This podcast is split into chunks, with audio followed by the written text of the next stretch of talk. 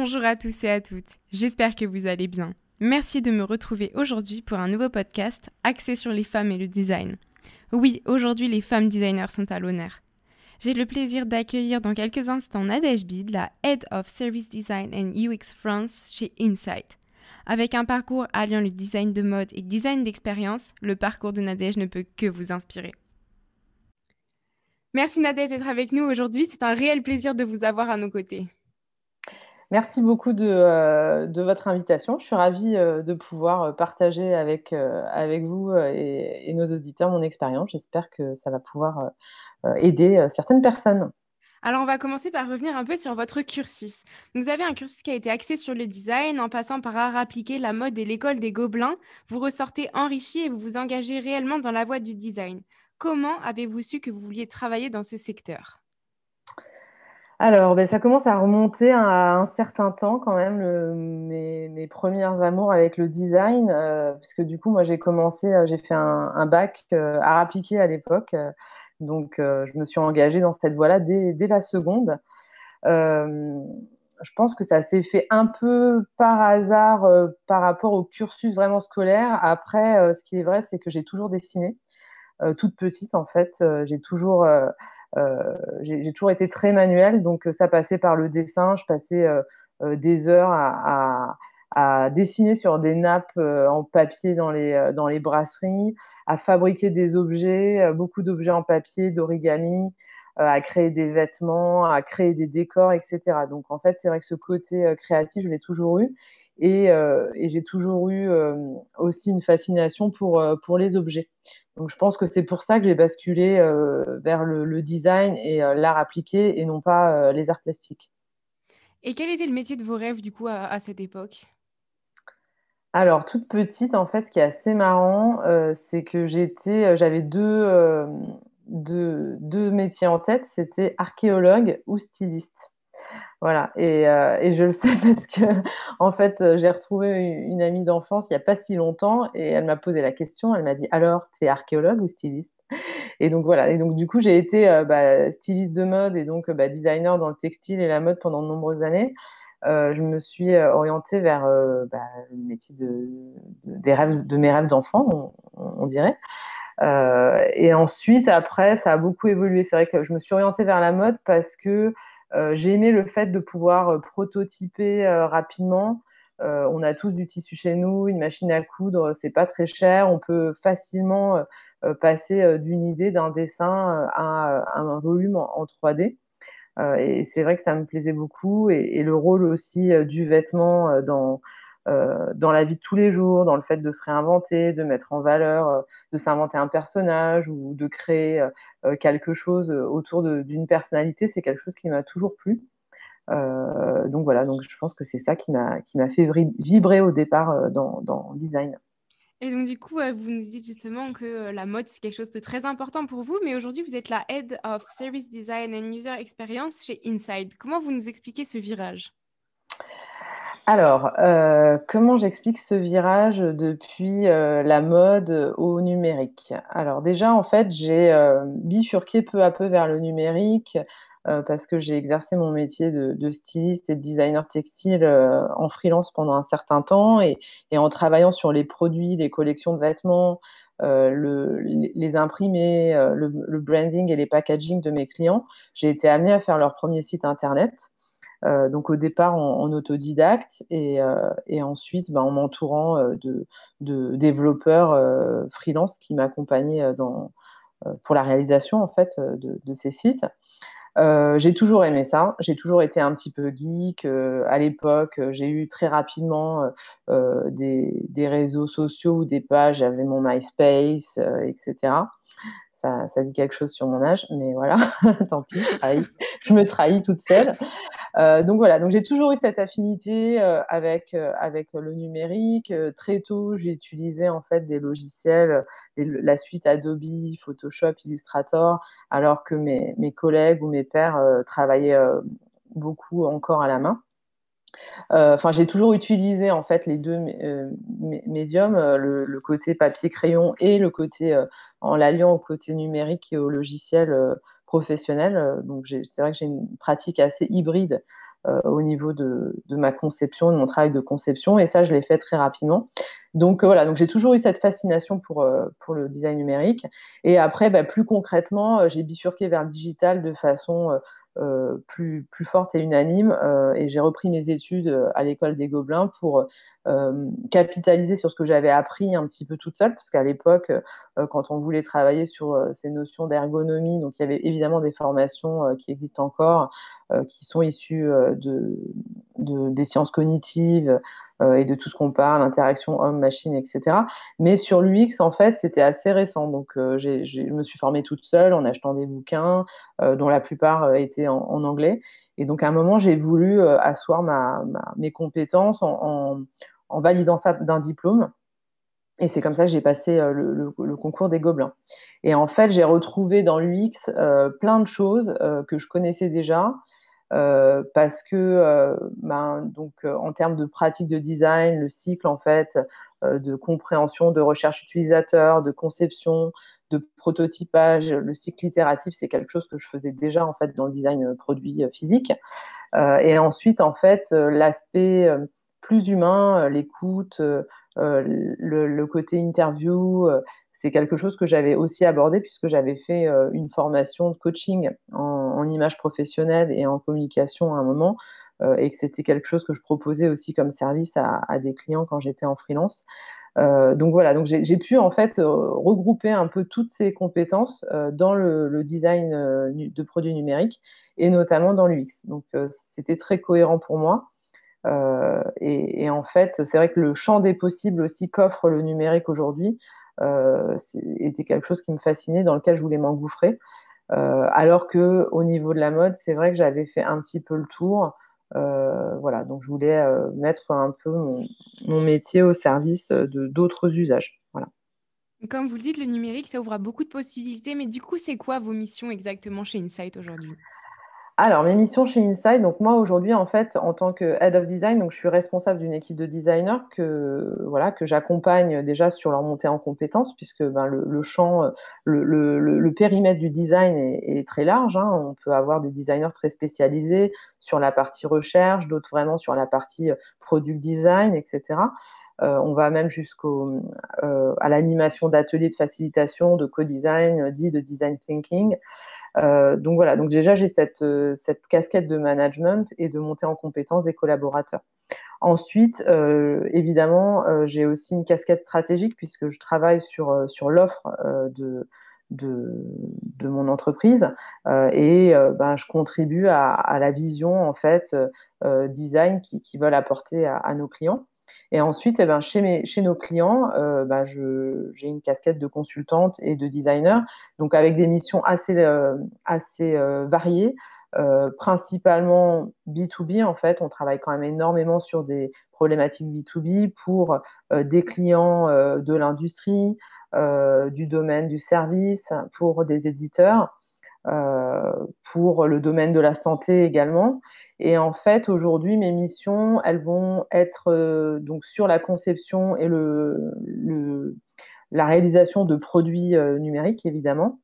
Donc ça peut être des logiciels, des sites internet, des applications mobiles, euh, des intranets, enfin voilà le mais aussi en fait sur le coaching, c'est-à-dire que de plus en plus moi mes missions, elles sont vraiment autour de comment on va aider un client grand compte à mettre en place son équipe de design, faire que ça interface correctement avec euh, euh, l'organisation actuelle, etc. Voilà. Donc euh, aujourd'hui, c'est vrai que j'ai vraiment une casquette d'accompagnante pour nos clients pour les aider à, mettre en place le design au sein, au sein de leurs entreprises. Comme vous nous avez dit, vous avez trois pôles à gérer. Et qu'est-ce quelle, quelle valeur en fait il faut avoir pour être le, le meilleur head of design? Waouh, c'est compliqué ça.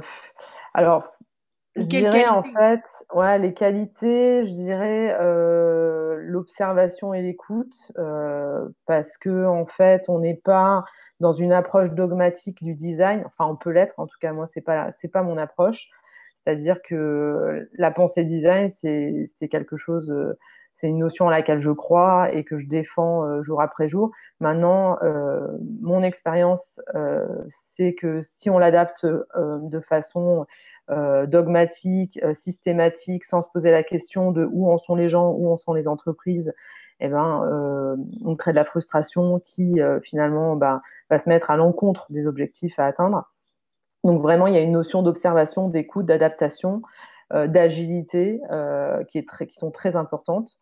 Euh, ensuite, l'esprit de synthèse aussi et la capacité en fait de passer du macro au micro, quoi. C'est-à-dire avoir arrivé à prendre du recul sur les projets, les équipes, les problématiques clients et en même temps être capable de rentrer dans le détail quand il le faut.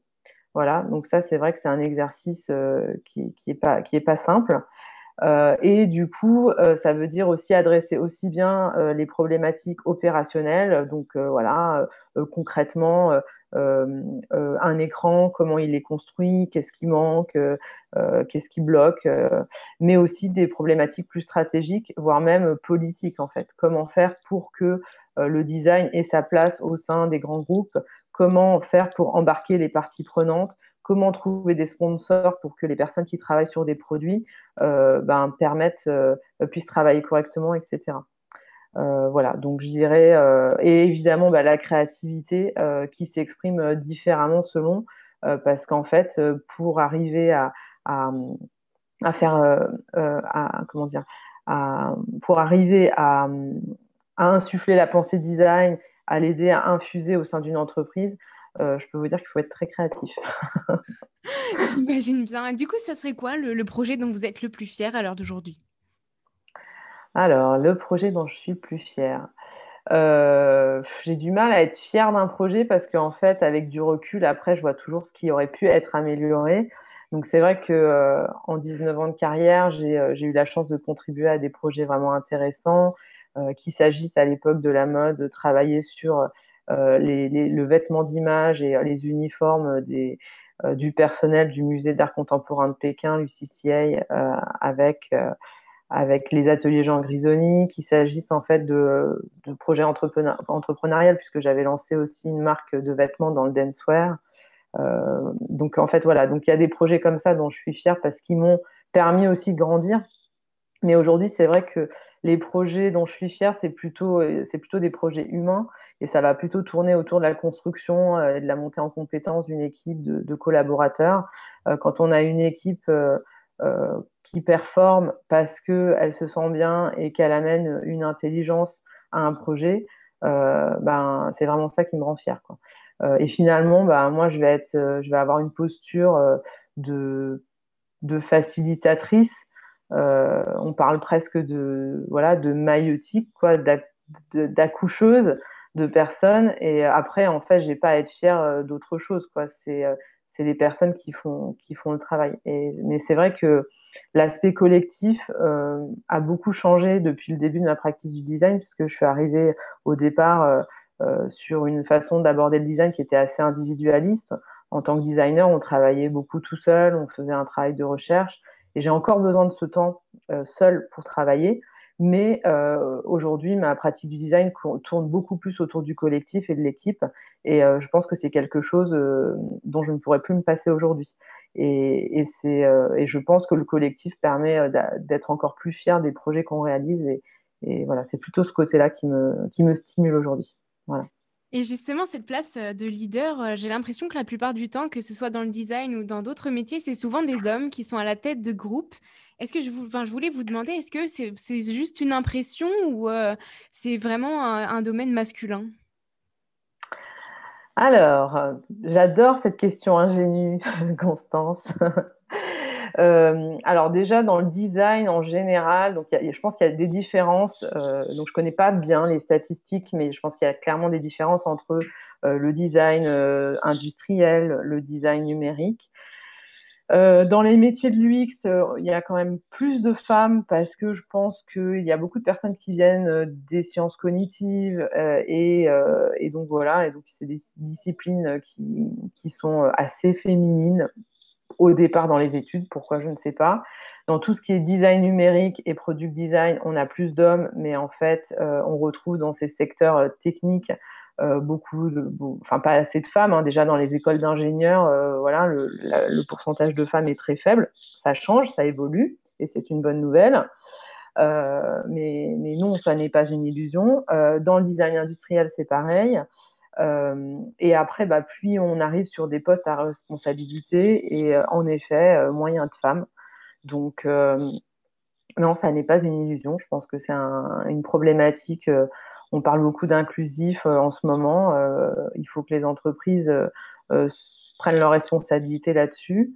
Bah, moi, j'ai la chance d'avoir un poste où je suis visible. J'essaye aussi de, profiter de, cette posture pour, c'est un peu prétentieux de dire, d'inspirer des gens. Euh, je ne sais pas si ça inspire des gens, mais en tout cas montrer l'exemple, dire que c'est possible. On peut être une femme dans le design et avoir un, poste à responsabilité, euh, proposer sa vision. Euh, voilà, donc je pense qu'il faut que, que les femmes, les jeunes femmes, déjà, n'hésitent pas, qu'elles se disent qu'elles ont leur place. Et il faut aussi que les entreprises bah, valorisent ça. Et pas seulement d'un point de vue marketing avec une marque employeur. voilà, il faut le faire vraiment et donner, une voix aux femmes. C'est c'est presque un enjeu politique en fait pour les entreprises.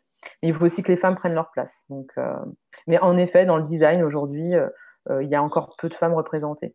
Alors, ce qui est marrant, c'est que moi, dans la mode, bah, c'était l'inverse, hein, évidemment. Donc, je suis passée d'un monde de femmes à un monde d'hommes. Un monde.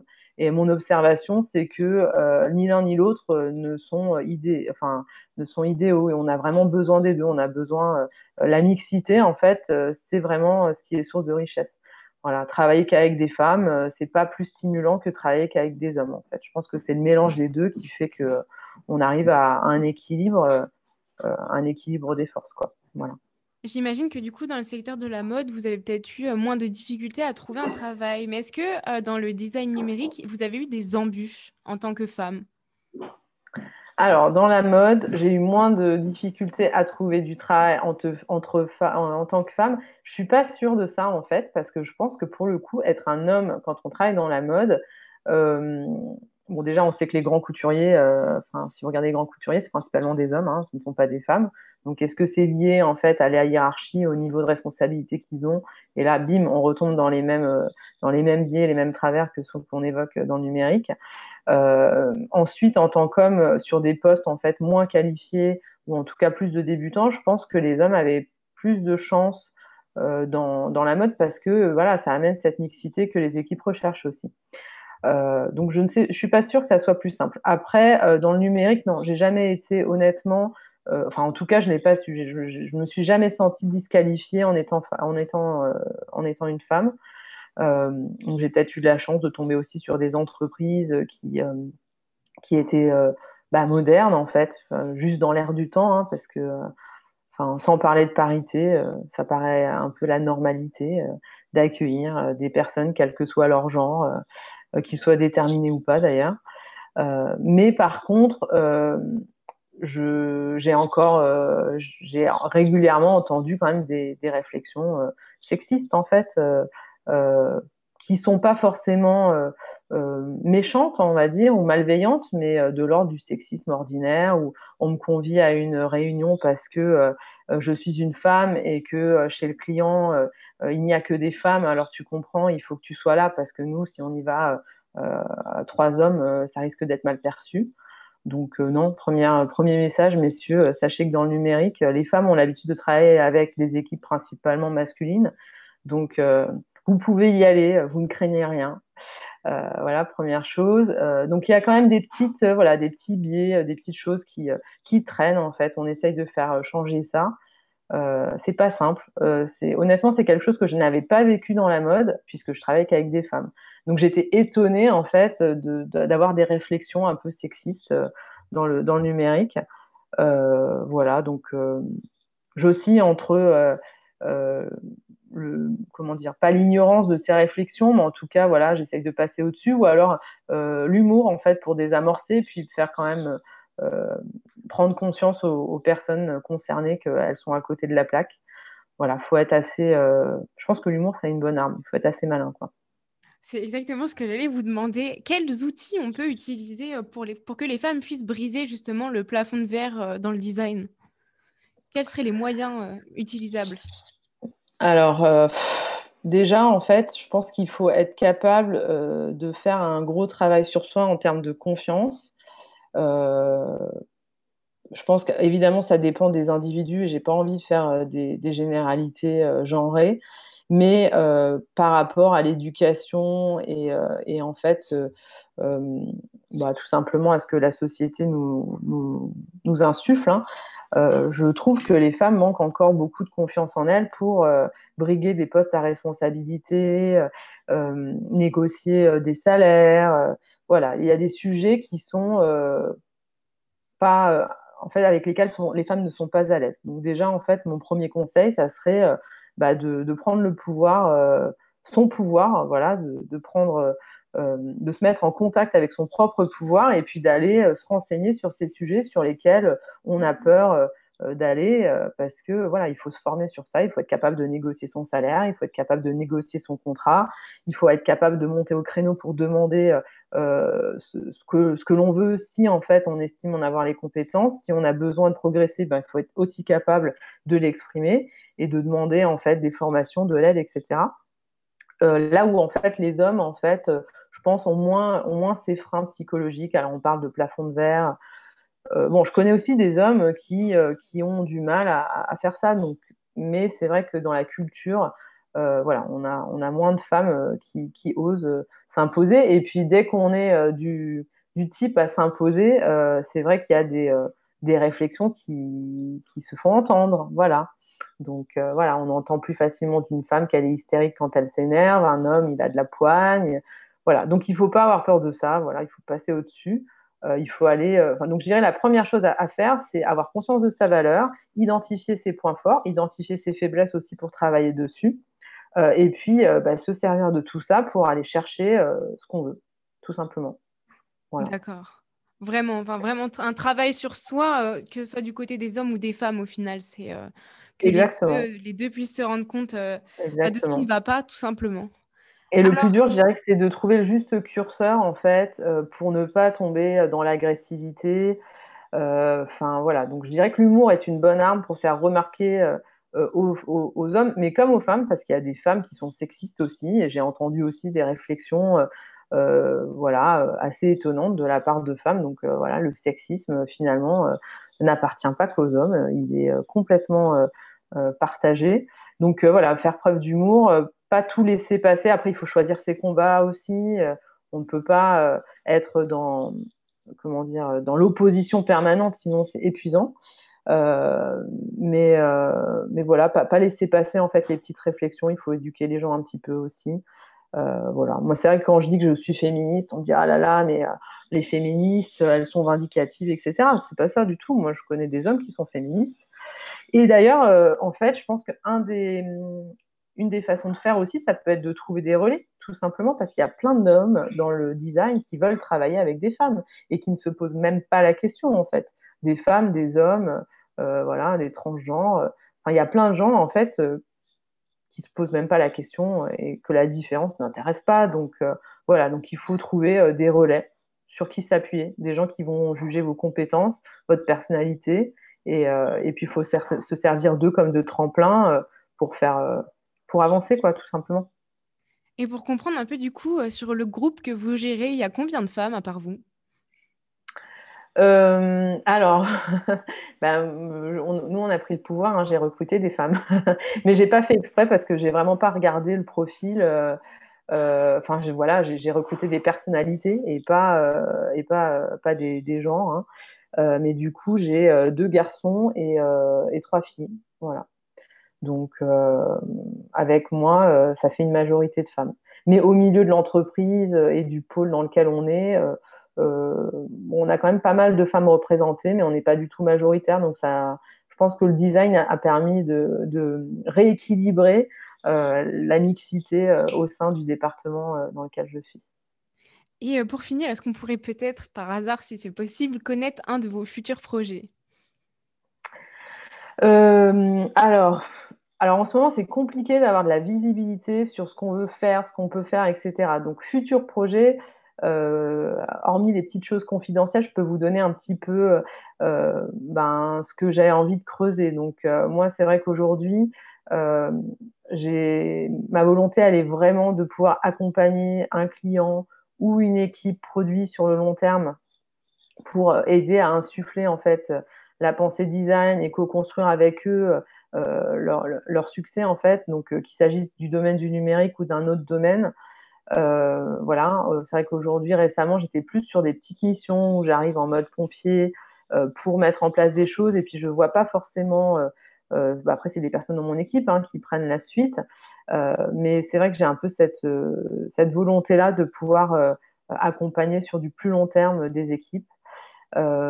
Ensuite, après, sur des sujets sur lesquels je suis en train de, travailler, bon, il y a tous les sujets dans le numérique autour de l'intelligence artificielle qui me passionne et, euh, et, je pense que les designers ont un rôle euh, à jouer, qu'il s'agisse au niveau euh, de l'éthique, parce qu'il y a des questions auxquelles il faut répondre sur ben voilà, quelle est la place qu'on veut donner aux machines dans nos vies d'aujourd'hui et de demain. Qu'est-ce qu'on veut automatiser, pardon. Voilà, donc ça, c'est des sujets que, que je creuse et sur lesquels je vais m'investir de plus en plus dans les mois à venir.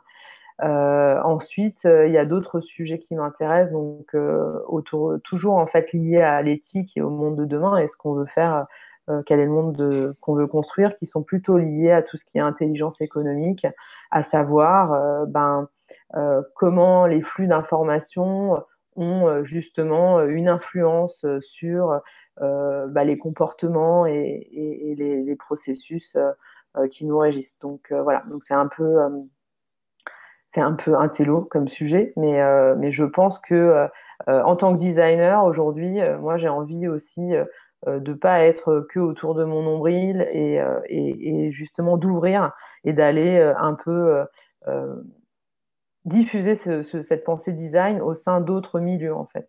Voilà, et, c'est ça, ma mission principale aujourd'hui, ça serait vraiment ça. J'adore parler avec des designers, échanger avec mes pairs, je trouve ça génial, mais c'est vrai qu'aujourd'hui, ben, j'ai envie aussi d'échanger avec bah, des économistes, des techniciens, des, des, médecins, voilà, des, enseignants, parce que je pense que le design peut, peut servir vraiment à plein de niveaux.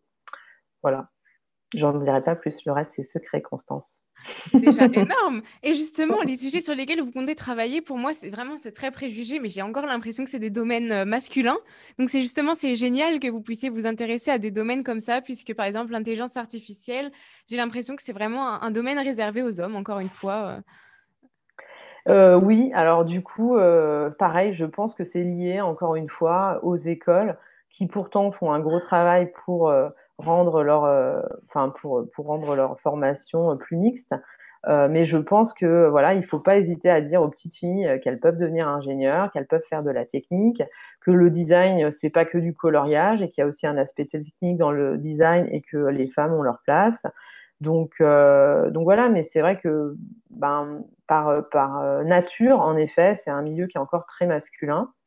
Euh, voilà, faut juste pas avoir peur en fait de la technique. Je pense que ma formation en fait au Gobelin m'a permis aussi ça de, de, me décomplexer par rapport à la technique et euh, ben, d'affronter des sujets euh, sur lesquels je suis complètement novice au départ et puis au fur et à mesure on les creuse et puis on, commence à avoir un peu de recul, un esprit critique et puis ben, je suis loin d'être spécialiste sur ces sujets-là, hein, et en tout cas j'ai pas peur de, de m'y atteler.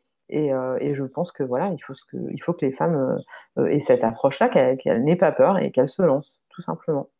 Bah je vous remercie beaucoup pour toutes ces informations. J'espère que les femmes qui vont nous écouter vont être inspirées par vos propos et votre carrière tout à fait impressionnante entre la mode et le numérique, ce virage impressionnant. en tout cas, moi, m'a beaucoup inspirée. Super. Je ne sais pas si c'est impressionnant. En tout cas, moi, si j'ai un dernier message à donner euh, aux femmes qui nous écoutent, c'est euh, de ne pas avoir peur de, la technique. Euh, voilà. moi, si je l'ai fait, c'est que c'est possible. On peut se réinventer. On peut prendre le virage d'une transformation digitale de sa carrière. Et, voilà, il faut juste se lancer et c'est à la portée de tout le monde. Il faut juste bah, trouver, s'entourer des bonnes personnes. Voilà, être encouragé par, par les bonnes personnes et puis aller rechercher dans ses ressources personnelles, capitaliser sur ses forces et, et puis ben, identifier les faiblesses sur lesquelles on peut travailler et, puis voilà et puis il faut, il faut, il faut le faire. On a, en tout cas, on a besoin de plus de femmes dans le design, dans le numérique, dans le monde tout simplement au poste à responsabilité aussi. donc pour ça, il faut que, que les jeunes filles n'aient pas peur d'aller chercher ce qui les fait rêver dans le milieu du travail, tout simplement. Bah, encore merci Nadège pour tout ce temps que vous avez pris pour nous expliquer tout ça. Merci à vous, Constance. On se retrouve bientôt justement pour des podcasts sur l'intelligence artificielle, notamment avec Luc Julia, qui va nous expliquer euh, un peu plus euh, Siri et l'intelligence artificielle. Donc voilà. Je suivrai, je suivrai attentivement. C'est fort gentil. On se retrouve bientôt alors, Nadège. Au revoir. À bientôt. Merci beaucoup, Constance. Merci encore à Nadège d'avoir participé à cette série de podcasts sur les femmes designers. On espère que ce podcast vous a plu. Alors si c'est le cas, abonnez-vous et rejoignez la communauté pour ne manquer aucune de nos publications.